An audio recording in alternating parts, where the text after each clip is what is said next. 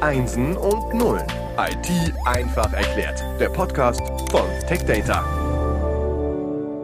Herzlich willkommen zum Podcast Einsen und Nullen IT einfach erklärt. Wir reden über das Internet der Dinge jetzt schon in der vierten Episode.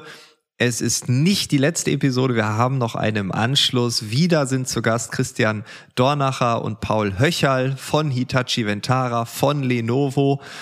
Und eine Sache muss ich ja jetzt einmal ansprechen, weil wir podcasten jetzt in der vierten Episode zusammen und ich habe immer das Gefühl gehabt, dass ihr euch irgendwie kennt. Aber es kam raus, bevor wir die erste Episode aufgenommen haben, habt ihr euch eigentlich noch nicht so wirklich lang gekannt. Nee, stimmt. Wir haben uns eigentlich bei dem Vorbereitungs- Telefonat für, für die Serie hier kennengelernt. So, so war es, genau. Also der, der René, der ja im Hintergrund hier viele Fäden äh, zieht und sich jetzt auch schon mal öffentlich äh, wirksamkeitswirksam hier gemeldet hat, hat mich angesprochen zu dem Thema, äh, weil ich ja schon mal äh, gesprochen habe und er hat mir gesagt, da kommt ein anderer Kollege dazu. Da habe ich gesagt, wunderbar, weil IoT-Themen sind so verschränkt und äh, so gut wie keiner im Markt kann alles alleine machen. Da ist dieses Zusammenarbeiten eine vollkommen logische Konsequenz Konsequenz daraus. Okay, also auch nicht irgendwie, dass ihr sagt, irgendwie auf der Messe, da sind wir, da sind die anderen, man hat sich mal gesehen einfach. Nicht wirklich, ja. Ich meine, das Einzige, was wir vielleicht gemeinsam haben, sind beides mal Firmen, die ihren Hauptsitz irgendwo in Asien haben, ja. Eine Lenovo in China, okay. Hitachi hat halt unsere Mutter sitzt in, in Japan. Von dem her haben wir automatisch, glaube ich, schon Co-Opetition drin. Naja, und okay. in, den, in, den, Gesprächen zwischendurch haben wir halt festgestellt, man, man hört es ja auch, dass wir beide aus dem südlichen Teil Deutschlands kommen, dass wir mehr oder minder in der gleichen Stadt wohnen und damit natürlich auch gewisse, vielleicht gemeinsame Interessen haben. Wir haben jetzt auch ein bisschen über das Bergsteigen gesprochen, also insofern sind da Berührungspunkte, aber persönlicher Natur bis jetzt nicht und kennenlernen wäre ja momentan eh noch immer ein bisschen schwierig. Okay, also kann man in Zukunft auch einfach sagen, herzlich willkommen zum Podcast Einsen und Nullen, der Kennenlernen-Podcast. Zwei IT-Experten, die sich bisher nicht kannten kannten. Es funktioniert. Ich bin wirklich überrascht. Also ich habe das wirklich, hätte ich so nicht gedacht, weil es läuft alles so locker und so. Und äh, Co-Opetition heißt dann, also ne, ihr seid irgendwie auf dem Markt Wettbewerber irgendwie, aber auch es gibt partnerschaftliche Dinge zwischen den Unternehmen. Gut, es sind auch große Unternehmen, vielleicht auch hier, vielleicht auch manchmal in Bereichen, wo man auch keinen Zugang hat. Äh, ja, cool. Das ist wirklich äh, eine für uns, würde ich sogar sagen, Weltpremiere, weil wir tendenziell eher Gesprächspartner haben, die dann sich auch häufig äh, dann dann treffen im virtuellen Raum oder halt auf Messen oder so. Aber hier wirklich ja tolle Sache. Also ich war und bin weiterhin überrascht. Wir reden aber nicht nur über euch, sondern auch über das Internet der Dinge und was natürlich alle am meisten interessiert, sind, glaube ich, die Use Cases. Also äh, vielleicht können wir da noch ein bisschen tiefer eintauchen, auch vielleicht ein paar Industrien uns anschauen, was passierte. Wir haben in der letzten Woche sehr viel über Edge Computing geredet. Weiß nicht, vielleicht können wir da Paul so einen kleinen Deep Dive noch hinterher schieben. Ja, es ist ein Fall, der jetzt, der ist noch lange nicht fertig, aber der kam bei mir auf den Tisch. Äh, es geht um die Industrie, die 3D-Druck macht, und zwar 3D-Druck in der, in der, im Flugzeugbau. Da hat man natürlich eine klare Vorstellung davon, dass das höchst präzise sein muss.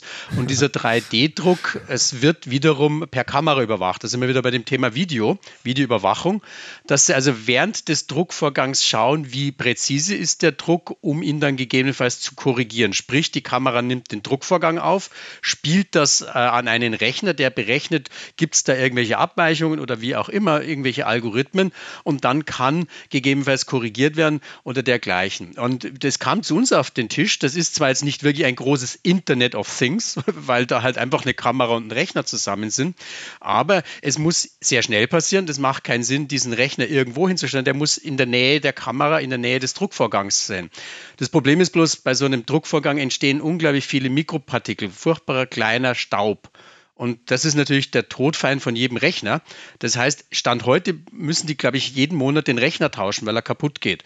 Und unsere Frage war einfach, ob wir etwas bauen können, der genau gegen solche Stäube resistent sind. Also das zeigt auch, ähm, ich, ich bin mit einem komplett anderen Umfeld unterwegs, aber habe irgendwelche Daten, die ich analysieren muss wenn es geht, möglichst schnell und möglichst in der Nähe, aber setze mein System einem Umfeld aus, das halt einfach eher rechnerfeindlich ist. Okay, also das klassische Beispiel hier, es ist nicht irgendwo 500 Kilometer entfernt gelagert, sondern direkt vor Ort. Ähm, ja, okay, also diese, dieser Perspektivenwechsel, wir müssen anders denken. Ich glaube, der wird, der wird hier nochmal klar. Wenn ich jetzt die Kundenperspektive einnehme und dann stelle ich mir so als Laie vor, dass äh, viele Unternehmen, die jetzt auf euch zukommen, sich dann auch die Fragen stellen, okay, IoT, ja, was bringt mir das? Ist vielleicht so ein Einstieg, aber vielleicht ist ein sinnvollerer Einstieg eher die Frage, was will ich erreichen? Was ist hier so mein Problem? Und dann wenn man eine Lösung sucht oder wenn man sich die Frage stellt, was will ich erreichen, dann kommt auf einmal IoT ins Spiel und man guckt, kann IoT mir helfen, äh, das Problem zu lösen oder hier vielleicht Zustände zu verbessern, etwas zu optimieren, Kosten zu senken etc. pp. Ähm, sind das die, die Ansätze, wie man mit euch in Kontakt kommt? Sind, sind sehr oft die Ansätze, weil im Endeffekt der Kunde braucht einen Business Case. Er muss entweder Geld damit verdienen, Geld sparen oder Leben retten oder irgendwas anderes tun. Weil sonst macht es für den Kunden keinen Sinn, weil zuerst mal kostet mich ein IoT-Projekt ja Geld. Ja. das heißt, das, was dabei rauskommen muss, muss irgendwas sein, was die jetzige Situation verbessert. Ja, wenn, wir, wenn wir uns einen Autobauer nehmen zum Beispiel, da ist das Thema Qualitätskontrolle immer ein heikles Thema. Ja. Gerade die Lackiererei bei Autobauern ist, ist gern genommen, weil das Lackieren von so einem Auto ein hochpräziser Prozess ist. Deswegen machen das inzwischen auch nur noch Roboter äh, weil da eben ganz genaue Schichtstärken aufgetragen werden müssen, ja, kein Stäubchen drin sein darf und weil sonst gibt es Nasen oder ich habe Staubeinschlüsse oder solche Sachen. Und da gibt es Systeme, die sind darauf spezialisiert, eben zum Beispiel diese Lackqualität hinterher zu überprüfen. Das sind teilweise Sensoren, die die Lackdicke messen. Das sind aber auch Kamerasysteme, die dann praktisch die Lackqualität überwachen. Das sind so typische Use Cases da. Oder auch die Überwachung von Schweißnähten vom, vom Roboter, ja, weil das eben statisch wichtige Teile sind. Da muss eben die Schweißnaht ganz exakt an der richtigen Stelle sitzen, mit einer ganz bestimmten Dicke aufgetragen werden und, und diese Geschichten. Und die kann ich eben mit, mit einem IoT-Device, mit einem Sensor oder mit einer Kamera eben extrem gut überwachen und kontrollieren. Äh, eine Kamera schaut drauf und äh, sieht dann sofort, ah, hier, äh, da ist irgendwie ein kleiner Hügel, so, da ist irgendwas schiefgelaufen. Genau, teilweise hochauflösende Fotos, nicht mal, nicht mal Videostream, ah, teilweise okay. brauche ich ja wirklich feststehende Bilder. Ja, wir hatten einmal ein Projekt mit einem, mit einem Telco, da ging es um irgendwelche Boards für die Antennenmasten, die relativ teuer sind. Und da, denen sind ab und zu auf ihrer Lötwelle einzelne Komponenten verrutscht. Das wollten die halt wissen, ob das Ding vielleicht ein bisschen schräg drauf sitzt, weil das Board geht vielleicht durch die Endkontrolle, funktioniert. Und sobald es die erste Temperaturschwankung an dem Antennenmast hat, verschiebt es das Bauteil oder die Lötstelle ist nicht sauber gemacht und dann fällt der Antennenmast aus. Das ist für den Telco natürlich der Worst Case, weil schlechte Netzabdeckung heißt abwandernde Kunden oder bestimmte Services funktionieren nicht, die meine Kunden nutzen. Ja. Also da habe ich auch den klaren Business Case, dass die gesagt haben, okay, ich investiere hier, keine Ahnung, 50, 100.000 Euro in die Fertigungsendkontrolle und spare mir dafür hinterher Ärger und stelle sicher, dass ich keinen Kunden verliere, weil eben das Netz ausgefallen ist zum Beispiel. Ja. Also Qualitätskontrolle ist so einer der, der Hauptthemen. Du hast gerade gesagt, ähm, man will Geld einnehmen, äh, man will Geld sparen oder man will Leben retten. Das ist jetzt etwas, das ist nochmal eine ganz andere Dimension. Äh, also ist dann das Thema Arbeitssicherheit da auf der Agenda? Genau, also Arbeitssicherheit ist, ist auch ein Thema, wo wir, wo wir oft Gespräche führen, wo es dann einfach darum geht, die Erkennung zum Beispiel von Schutzkleidung. Haben die Arbeiter, die jetzt auf die Baustelle gehen, wirklich alle ihren Helm auf? Haben die ihre Handschuhe an? haben ihre Schutzwesten an? Ja. ja. Ähm, Gerade chemische Industrie ist da extrem heikel an der mhm, Stelle, ja. ja. weil wenn da was passiert, ist einfach ein kritisches Thema ja, und gar nicht gut.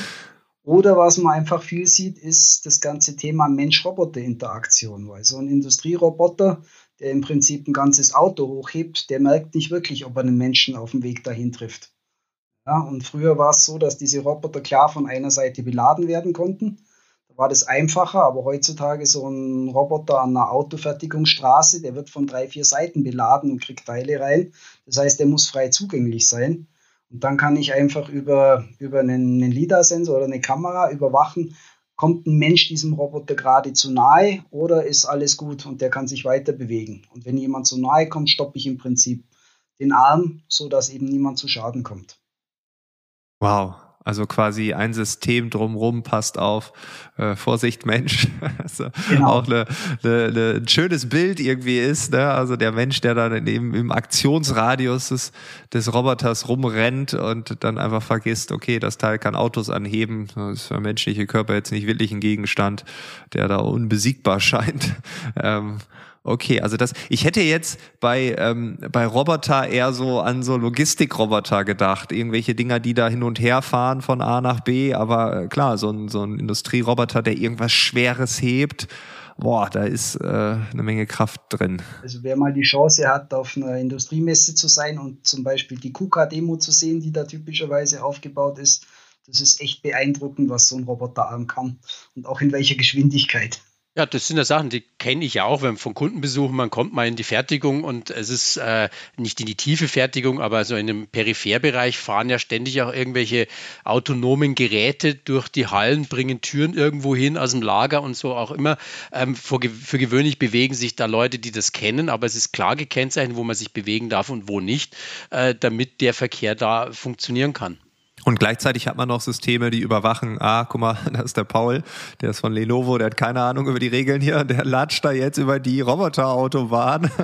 Obacht, liebe Roboter. Äh. Und dann sind wir doch eigentlich, also wenn ich jetzt diese Industriestraßen, jetzt nehmen wir mal an, so klassische Produktion, Roboter fahren dir durch die Gegend, dann ist, wenn ich es jetzt vergrößere, da sind wir dann ja, also im besten Falle noch bei einem Dorf, irgendwie ein holländisches Dorf, was sagt, wir bauen so Smart Villages, äh, ein Testdorf oder äh, später dann irgendwann die komplett vernetzte Stadt, Smart Cities.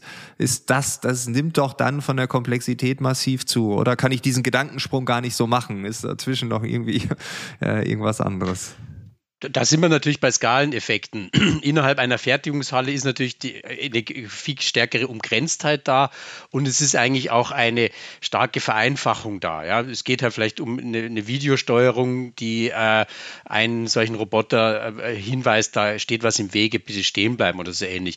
Wenn wir jetzt gleich über, über Smart Cities oder dergleichen reden oder äh, intelligente Verkehrssteuerung, dann ist ja allein die Zahl der Freiheitsgrade ungleich viel größer. Ich meine, da braucht man ja bloß auf die Straße schauen, wer da alles kreucht und fleucht. Ja?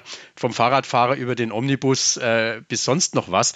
Und theoretisch könnte ich ja dann noch viel, viel mehr machen. Ich kann ja auch Temperatursensoren mit einbauen. Ich warne davor, dass es kalt ist und glatt sein könnte. Pipapo. Also das heißt, hm. hier kommen eine unfassbar viele Anzahl von verschiedenen Sensoren und vor allem von verschiedenen Datenformaten rein und, und dergleichen. Also das wird dann natürlich sehr, sehr viel komplizierter, logischerweise. Aber es geht in diese Richtung und hier kann man natürlich auch mit unfassbar vielen Geräten, Sensoren, die die Daten sammeln, vielleicht irgendwo einen Mehrwert schöpfen in der Form, dass man eine Steuerung aufbaut, Intelligenzen einbaut, die dabei helfen. Also diese nennen wir es mal Gemengelage, äh, die, äh, das erinnert mich so ein bisschen an, an die erste Episode, in der ihr gesagt habt, das kommt jetzt auch nicht von heute auf morgen, also die Smart City, die wir jetzt einfach, auf Berlin ist dann 2030 eine Smart City, sondern auch hier ein kleiner, sich vollziehender, schleichender Prozess, und äh, Stück für Stück sammelt man mehr, macht diese Gemengelage kompatibler, also A und B kann besser miteinander äh, vernetzt sein, kommunizieren. Und dann und dann kommen wir doch äh, also zum autonomen Fahren. Also wenn äh, die Dinger in der Industrie, in der Produktion rumfahren und jetzt haben wir die Stadt mit all den Infos, dann, dann, also wenn die Smart City steht, kann da auch eigentlich innen drin alles fahren. Oder wäre das autonome Fahren vorher? Also ich sehe es eher so als danach an. Das autonome Fahren hat, hat zwei Anforderungen. Zum einen, dass ich wirklich dem Auto beibringe, die Umgebung zu verstehen, sodass es richtig reagieren kann. Dazu muss es die Umgebung kennenlernen und verstehen, was um es, ums Auto rum passiert. Und für die Stadt hat es den Vorteil, wenn ich es vernetze mit der Stadt, dass das Auto eben selber weiß, was ist der geschickteste Weg, wo ich die wenigsten Schadstoffe ausstoße zum Beispiel und den mhm. schnellsten Weg von A nach B finde. Ja, kann ich heute teilweise schon realisieren, einfach über Verkehrsmessungen. Ja, viele Städte haben solche Schleifen im Prinzip an den Ampeln liegen. Oder ich habe Kamerasysteme, die mir den Verkehrsfluss erkennen. Da gibt es verschiedene Technologien, mit denen ich das machen kann, die wiederum ins Auto zurückspielen. Auf der anderen Seite ist es auch so, dass genügend Autos sich miteinander unterhalten. Also selbst die Autos sprechen ja dann irgendwann miteinander mhm. und erkennen auch darüber wiederum, wie ist der Verkehrsfluss, auf was muss ich aufpassen, deutet sich irgendwo was an, auf, auf das ich Rücksicht nehmen muss.